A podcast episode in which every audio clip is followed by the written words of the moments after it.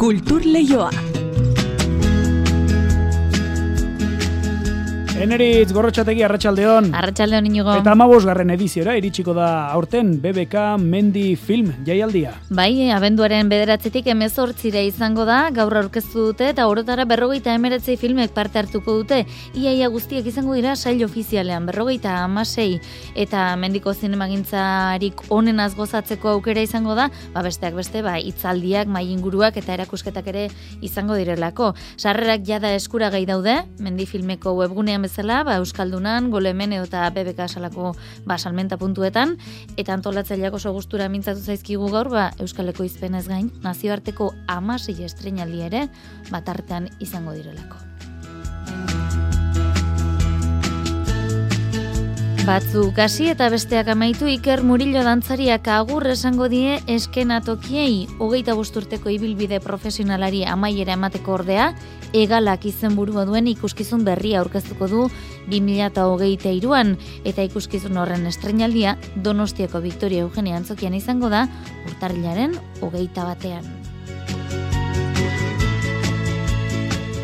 Musika kontuak ere bai, gazteizko udal musika bandak eh, abonu denboraldiko bigarren kontzertu aurkeztu du. Bi izango da hori muga metafisikoran zizen burupean, principal antzokian bigon bidatu izango dituzte gainera, Vincent Peletxano, zuzendaria, eta Javier Egilor bateria jotzaldea. literatura kontuak ere baditugu aipagai, Jon Arretxe idazleak, ture ikertzaile Afrikarra protagonista duen bederatzigarren ele berria, lirika garaia izenekoa plazaratu baitu, erein argitaletxearekin. Bilboko San Francisco auzoan kokatuko gaitu, baztertuen munduan girotutako ele honek, baina auzoaren gaurko errealitatea biztaratuko digu. Eta literatura kontuekin segi ziruinean Pamplona Negra literatura jaialdiaren bederatzigarren edizioa ere aurkeztu dute. Norbegia izango da, atorren edizioko herrialde gonbidatua urtarrilaren amaseitik, hogeita batera beraz, iriko hainbat txokotan, iburu orkezpenak, gastronomia beltza, zine proiekzioak edo antzaztutako ibilbideak egingo dituzte. Eta gaur kulturleiora esti Gutierrez etorriko zaigu latxariak dokumentala osatu du garai bateko emakumeek egiten zuten garbiketa lan isila dagokion balioa eman eta biztaratu egingo digu Durangoko azokan irudienean aurkeztuko dute eta gurean kulturleioan ere emango dizkigu gaur hainbat xietasun. Arratxaldeko ordubiak eta hogeita ma minutu ditugu, zabaldezagun aste arteko kultur lehioa. Arratxalde honda izule entzule. Kultur lehioa zabaltzeragoaz, Euskadi irratian.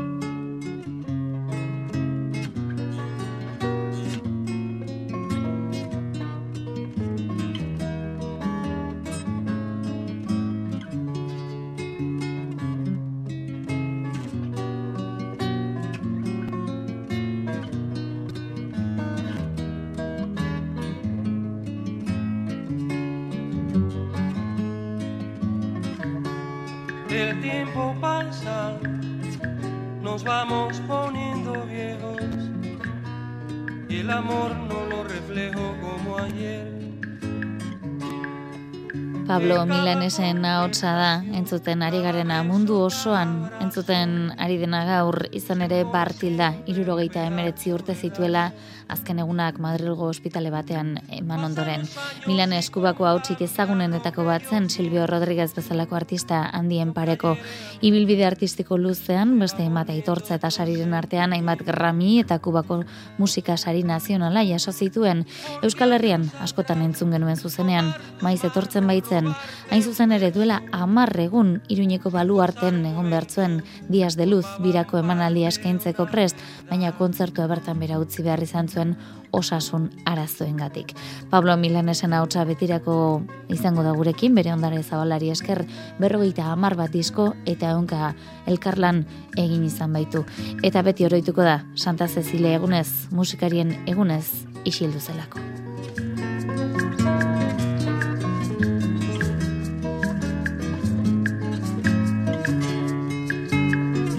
Tiempo pasa y nos vamos Eta musika kontuetatik bagoaz e, ba, Bilbora, bi aste pasatxo falta baitira BBK Mendi Film Bilbao Bizkaia jaialdi asteko, baina antolatzaileak dena pres dute, amabosgarren edizioaren aurkezpena egin dute gaur, Bilboko Euskalduna jauregian. Zinea, itzaldiak mai inguruak eta hiru erakusketak biltzen ditu egitarauak, eta oiden moduan, alpinismoaren alorreko mundu mailan punta-puntako mendizaleak izango dira Bilbon abenduan amasein fin, mundu mailako estrenaldi izango dira gainera Juan Ramon Martiarena. Mendiko zinema gintzarik onenaz gozatzeko aukera emango du beste behin BBK Mendifilm Bilbao Bizkaia jaialdiaren amabosgarren edizioak. Horren adibide jaialdiaren zifrak, aitor heldu haien prentsa arduraduna. Pelikules zaratago mendiko kultura uztartu eta erakutsi nahi duen, plazaratu, munduratu nahi duen e, jaialdi honetan. Amabosaren edizioak berrogeita emeretzi pelikula aurkeztuko ditu orotara, horietatik berrogeita masei izango dira sail ofizialean aurkeztuko direnak, eta horietatik, aztumeratu behar da, amasei produkzio kautatu dutela Bilbo, BBK Mendifin Bilbo Bizkaia, beren lanak estrenatzeko mundu mailan mundu mailako amasei estrenaldi, Europako estrenaldi bat, hogeita zei estrenaldi Espainia mailakoak, orotara beraz, plaza dotorea, polita, gauza berriak, biziak, eta finean mendia, abentura, motorreko kirolak eta natura gaien inguruko kultura bizitzeko. Mendiko Euskal Zinema gintzak ere, badu bere tartetxoa, Javier Baraia Zarra jaialdiaren zuzendaria. Hiru film izango ditugu, eltzea, ritzalak eta aurartzai. Eta horrez gain, bueno, guztira amar euskal produkzioak. Mendifilm jaialdiaren arduradunak arro daude, aurtengo edizioan emakumen presentzia oso nabarmena delako eta beraien lana gainera maila handikoak direlako. Urtetik urtera gerota lan gehiago jaso izan ditugu, emakumeek eginda, emakumeek protagonizatuta, Baina urtengo da soragarria. Hartu un posa ikaragarria. Kim Brett, con Jenna Taylor, Heather Moser, Isabel Díaz Novo, con Sonia Casas Pipi Cardel, Oyen Raldal, Berroden, Bárbara Sangreli, Caroline Crabaldini, Delfina Carlota Bazket. Guztira amalausari banatuko ditu jaialdiak, eguzkilore garikur nagusia aldatu egin dute aurten, eta guztira hogeita bos mila eurotik gora banatuko dira. Punta-puntako alpinistak eta zuzendariak izango dira Bilbon, eta jaialdiak sua argitaletxarekin plazaratutako komikiaren bitartez, Euskal Mendizale aintzindaria zagutzeko aukera izango du publikoak. Andres Espinosa, Ramon Olasagastiren eh, gidoiarekin eta Cesar Lagunoren ilustrazioekin. Balentria asko egindako mendizalea izan zen pasaden mendearen hasieran Ramon Olasagastik azaldutu benez. Nik uste nabarmentzekoena izan zela Himalaiara ere mila betzen dagoita tamaikan eman zuen urratsa. Kantxe jungara joateko asmotan zen, hilabeteko bidaia egin zuen Darjeelingeraino eta gero beste berrogei urte behar izan ziren, ez? Euskal Espedizio batek, ba Himalaiako urratsa eman izateko. Nik uste horrek ematen duela Andres Espinosaren neurria nor izan zen, BBK Mendifilm Bilbao Bizkaia jaialdiaren proiektzioak Euskalduna jauregian, Sala BBKan eta Azkuna Zentroko Golem zinearetoetan. Sarrerak dagoeneko salgai.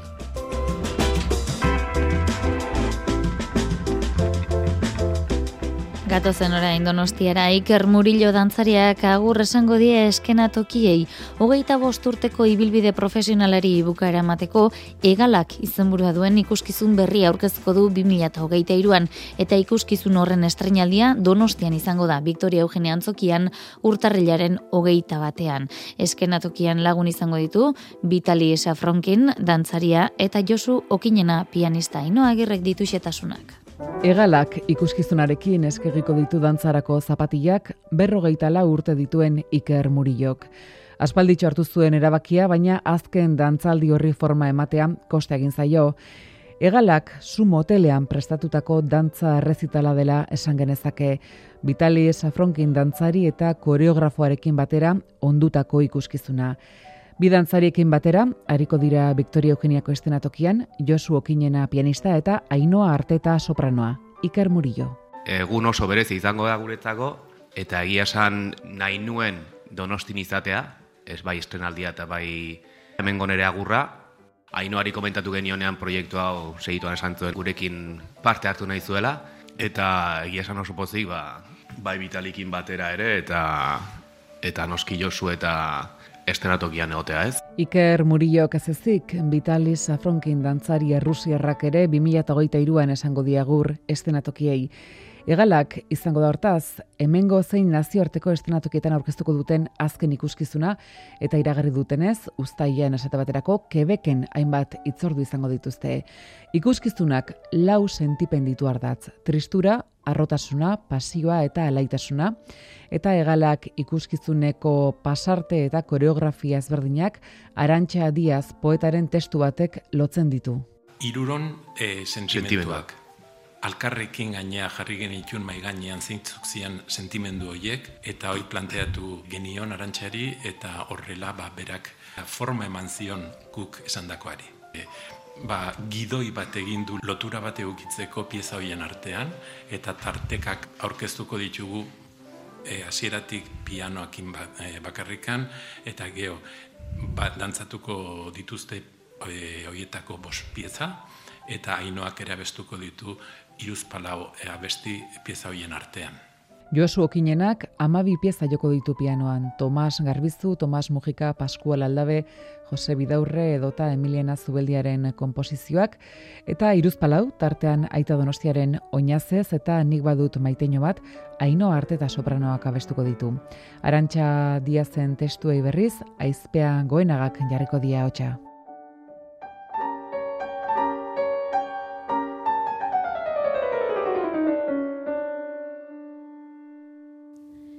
Literatura kontuetara ingo dugu orain Jon Arretxe idazleak ture ikertzaile Afrikarra protagonista duen bederatzigarren eleberria lirika garaia izeneko lana plazaratu baitu erein argitaletxearekin. Ture, Parisen eta Madrilen ibili ondoren, abia puntura, Bilboko San Frantzesko auzora itzuliko da. Baztertuen munduan girotutako eleberria da, auzoaren gaurko errealitatea erakutsiko digu idazleak. Saga honen inguruan egin asmo den telesaila ere, dena ondo badoa, datorren urtean grabatzen hasi daitekelea uste du egileak. Mari Jose Uria izan da aurkezpenean. Pateran iritsi zen Ture Afrikarra eleberriko protagonista. Bilbon egon ondoren Parisen eta Madriden bizi izan da aurrekoetan eta abia puntura Bilboko San Francisco auzora bueltatu da. Oraingoan itzuli da abia puntura. Esan genki abia puntura, bere miseri asko abia punturretara, ze horrela zizenture, ez da, ona ailegatu zenean gure artera, ba, patera baten, aldan bezala, eta hori. Ja, bueno, gero sagan zehar denetari gertatu zaio, eta, eta aberatza ere izan da, Parisen egon bitartean, bitxi den da lapur bihurtu zen, eta ofizio horri esker, ba, boa, kiston dirutza lortu zuen, eta oso ondo izan, baina Madrilgo novelan ba, dena ostu, eta, eta berriro itzuri da, ba, hori miseriara, eta orduan badator San Franciscora, ze hor dauzka konfiantzasko lagunak eta bizka babestaldutenak eta hori, Eta lirika garaia eleberrian ikertzen hasiko da sakene lagunak jasan duen tratu txarra. Aurreko novela Madrien gertatu zen, e, sakene Kristina bere lagun amoranteak bizita egin zion, eta ba, oso pozikoa, zegoa perrestak izer, baina lako baten fijatu zen, ostras, begia balstuta daukazu, beltzuna, et, eta azaldean ere marka batzuk igarri zizkion, eta Osta, ze gertatzen hemen, no? norbaitek eh, jotzen zaitu eta beste, eh, lasai, lasai utzi, ez, konponduta dago, jarrasa, konponduta dago, ja, karo, dure geratzen da oso, oso keskatuta, eta orduan hori da, arrazoi nagusia, San Francisco la biluara itzultzeko, hori ze da, abersaken erekin, Kristinarekin ze gertatzen ari den, nora iri den ba, txarto tratatzen, eta Eta auzo marginala izanik legezkanpo dauden etorkin batzuk prostituzioan sarturi daude eta kezkatuta daude hildo honen ingurutik onartuko den legeak nola eragingo dien. Beste realitateare islatzen du idazleak auzoaren aldaketa soziala. Gentrifikazio prozesua ere aurrera doala, San Francisco zehar, eta gentrifikazioa da, ba, olako elitizazio bat edo leku oso oso bastertuak izan direnak, batzutan, ba, itxuraz guztiz aldatzen dira. Eh? Bapatean igotzen dira lokalen prezioak, alokairoen prezioak, eta horko jende txiroak alde egin behar du derrigorrez horti, sartzen da beste mota bateko jendea, eta elitizatu egiten da pizka bat eh? giroa. Eta hor dagolako nastea handi bat, San Francisco, ba, kaleo batzutan ja igertzen da, gentrifikazio prozesu nio hori, Eta bestetik idazleak esan digunez, datorren urtean martxan egon daiteke novela beltzaren inguruan sortutako saga honen inguruko telesaila. Ba, oso, oso puntu interesgarrian dago, falta da, azken ja, azken bultzadatz hori diru diren, nire zaten didaten ez, azken adostasun azken sinadura, baina nik espero dut, hemen digutxira, ja erabaki hartzea, eta erabaki ona izatea, eta serie bat egiteko, bai, eh? atal batzuetako zei ataleko serie bat tureri buruz, ilusin ondiz nago horregaitik. Erein argitaletxeak plazaratu du Jon Arretxeren lirika garaia eleberria. Kultur leioa Euskadi irratian.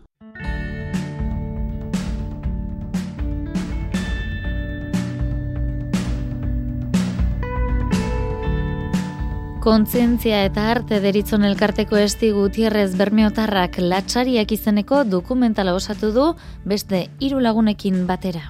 Ura izen sano hotza neguan. Bai gero joan berda etxera, baldiegaz, bete eta bete eta ropeagaz, eta niki e, labaderuti nire etxera, badekot, iguala sortzi minutu lan. Orain urte batzuk emakumeak izaten ziren, latxarrietara joan eta arropaak izarak eta gainerakoa garbitzea zarduratzen zirenak, latxariak deitzen zaien emakume horiei. Ba, emakume horiek egindako lanari dagokion garrantzia emateko eta emakume langile izortzaien memoria itzultzeko, Esti Gutierrez ozendariak ba, ondu duen lana da. Esti Gutierrez, Arratxaldeon? Arratxaldeon. Hori izan da zuen helburua ez da? Bai, egidezan eh, oso pozik eh, gauze oso harrera ona izan da e, latxariakeko erdimetrai honek, eta bueno, bai, gure intentzioa izan da, azkenean bilbuko zonaldean hasi ginen pizka bate hori ez, e, astarna honek aurkitzen, emakume honek aurkitzen, eta honen testigantza bat, e, bueno, amairu emakume testigantza hau jaso dut, e, ba, pizka bat azaleratzeko, ez lan hau. Mm Zuek e, ba, Bilbo inguruko amairu emakume hartu dituzue, hogeita maos minutuko dokumentaltxo hori edo erdi lan hori egiteko, e, baina ziur gaude Euskal Herriko txoko askotan izango direla horren lekukotasunak ez da? Bai, bai, e, berez gaia ere interesgarria ditu zitaigun horregaitik, azkanean gai oso unibertsala da, ez, e, gaur egun be, e, ego Ameriketan be e, oraindik egiten den hori bide bata, ez, e, garbiketa. Orduan, bueno, guretzate asko urbiagoa bai bazan e, bilualdean e, lan egitea bertan bizi garelako, bai, bueno, gero beste eskualde batzuetan ere ibili gara, e, ba hori, azkenean euren e, testigantza bakarra jaso beharrean, ba, beste leku batzuetako historiak ere jasotzeko. Eta lekukotza horietan zer jaso duzu? Akaso amari laguntzera joaten ziren gaztetxo hiek, baina gero euren topaleku edo elkargun ere izaten zuten latxarria, edo latxarria euren topagune izaten zuten noiek? Bai, osa denetarik, eh? eta horrek ere aberaztu egin du nahiko proiektua, asko kontatzen zuten zelan, eh, ez alabakarrik familia e, zaintzeko era bat, ez? Garbiketa azkenean e, familia zaintzeko edo osasuna ere zaintzeko e, lana bazan, baina beste batzuk ere hori bide modura e, egiten zuten e, dirua diru trukearen gatik, adibidez sola behagan enorme gerraketu horri zirenean, a, ba, beste batzuk zukera esan bezala, ez? Ba, familia, ama eta alaben arteko e, bueno, lan elkarlan bat bai bazan, e, euren arteko e, emakume kolektibo emakume kolektiboen arteko e, bazdakit holan leku edo espazio berezi bat e, non haie konfiantza eta bueno, euren kontakizunak ere e, ba, hor geratzen ziren. Ez? Orduan, bueno, gauza politasko irten dira proiektu honetatik. Mm -hmm. Zesan liteke, e, kostan nola baiteren latxariek beste paper bat ere izan zutela, alegia ordaindutako aurrenekoetako langisa ere izaten zela? Bai, bai, azkenean, bueno, e, oza, gehienak hori, e, euren etzetako arropak eta holan garbitzen zuten, bai egia da, e, bueno, e, espazio batzuetan, e, hori bide moduan ere e, hartzen zutela. Orduan, meno, hori bai guretza zan garrantzitsua saleratzeko zelan, e, lan hori e, profesionalizazio maila bat behar zuen, ez? Ba, jakintza batzu, ba, zelan e, garbitu, gero bakarrik ezan bakarrik garbik hori hotxarekin eta bar, baizik eta prozesua, ez? E, joan beharra bertara, ba igual lau ordo, e, garbik eta egin, eta gero, ba hori, e, lizatu eta plantzatu ere e, lanaren barruan zegoen, ordu, bueno, e, lan prozesu oso, e, bueno, geldoa edo luzea, e, bai bazen. Eta hori gainera, ba askok zioten gixan, ez da, entzun dugu lekukotza bat ere, zegoen eguraldia zegoela, e, ba, pixu handi hartutako arropekin, e, atzera itzuli egin behar, eta egin egin behar, ez da? Bai, bai, hola, eske holan zan, azkenean, eta gehienak eh, hori asko azmarretu izan zuten, ba, ura oso, oso hotza zegoela, eta ba hori, udan ondo baina gero neguan ere joan behar zela eta eta beno azkene, azkenean eh, ez, ez dela berdina, ez? Ganera hemen Bilbo aldean orain agian ez du hainbeste ebririk egiten, baina antzinan hemen e, Euskal Herri mailan ba hori, e, beti beti izan beti egiten zuen hotzasko ezetasun asko eta hori horrek ere euren e, gaitzotasunak e, ekarri al zituzten. Orduan bai, e, horretan oso ez dakitzelan esan oso espezialitzatuta edo egon behar ziren eh, era batean ba gaixotasunak ez pairatzeko edo alik eta gutxien pairatu alizateko. Mm Emakumeren lana askotan geratu da hitzalean eta hau ere beste kasu bat dela esango zenuke ez da? Ba bai, eta nik uste dut, azkenean be bai, e, erreferente modura kanpoaldean bilatzen dugulako eta azkenean e, zure ondoan familiko amumak garbitu izan duen lan hori be, e, erreferente bideakatu aldalako e, iruditu zaigu polita ez zelan, e, ba hori historia horrek e, ostabedea azalaraztea eta aztarna hori ber, in, ber indik, e, jai ama, e, ber e, hori azalaratzea edo reibindikatzea, jo, e, dokumental honek, bai. Hori da. Behin dokumentala amaituta, e, pentsatzeko da, jaialdietan, edo eta herri zerri aurkezteko asmoa izango duzuela, baina laster durangoko azokan ere izango zarete ez da? Bai, e, bai, e, amarrean izango gara, azaroak amarrean, e, zapatuan, e, zortzitan, eta herri esan ilusio askorekin, ze hori, durangoko azok azkenean ez, e, oso e, plataforma edatzeko e, lekua proposa dela uste dugu, eta beno, ea jendea animatzen den, bertan izango gara, eta hori egingo duguna da dokumentala, eta gero, baulan, izketaldi txikitzo bat gustako litzaiguk egitea, ba, jendeak ere ikusi eta gero ba, jakiteko, ez, e, zelan sentitu izan duten, edo zer e, e ikusi duten hor. Mm Ba, esti gutierrez, estimatzen dizugu, latxariak dokumental honen inguruko berri gaur kulturleioan ematearren, ia ba, zesoka ekartzen duen, eta zorterik onena izan dezazuela, nahi duzuen arte? Bai, eskerrik asko zuetik onbidatzearen. Gero arte.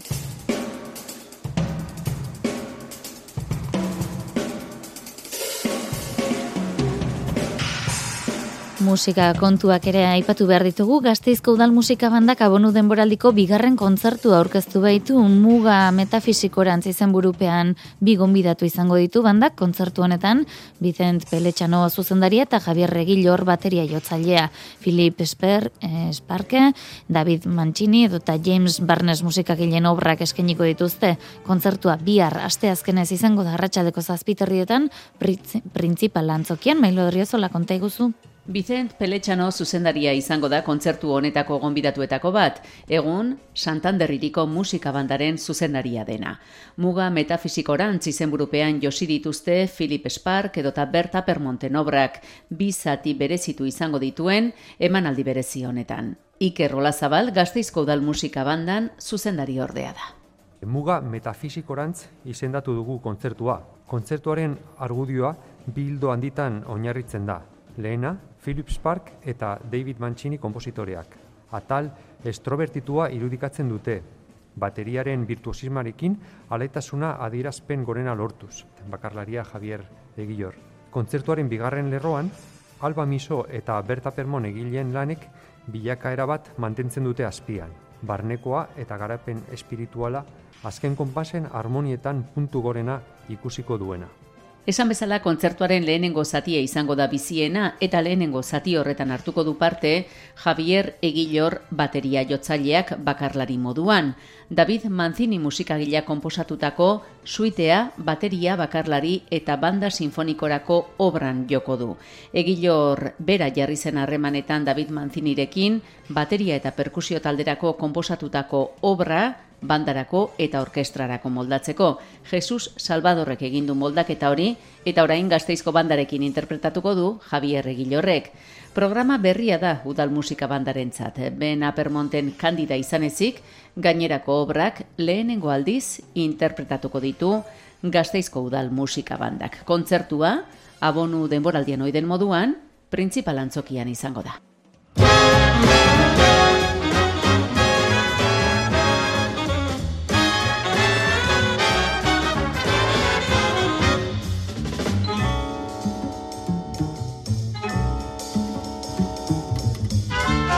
Gazte izen bertan mantenduko gara, izan ere azken urteetan bertako jaz jeialdiaren zuzendari izandako Iñaki Ainua omenduko dute gaur arratsaldean goiuri jauregian egingo den ekitaldian.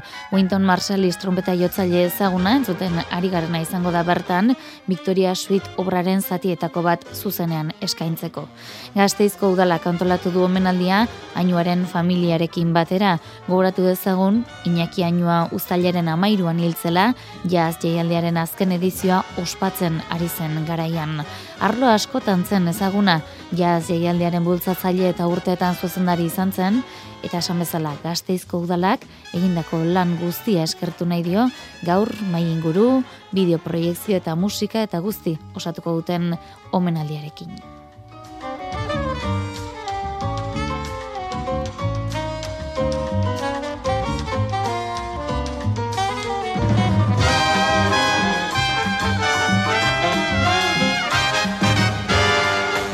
Hauxe ba guztia gaurko teknika eta errealizazioan Mikel Fonseca, barkatu Xabi Iraola, barkatu Xabi Iraola, eta Jose Alkain aritu zaizkigu orain badakizue albisteak euskadi ratian, eta ondoren kantu kontari datorla Josina Etxeberriarekin azaroaren hogeita bia, musikarien eguna, ia ba, musika kontuak ere ekartzen dizkigun, eta guk ere bierko gordetzen ditugun bihar arte, ondo izan eta zaindu.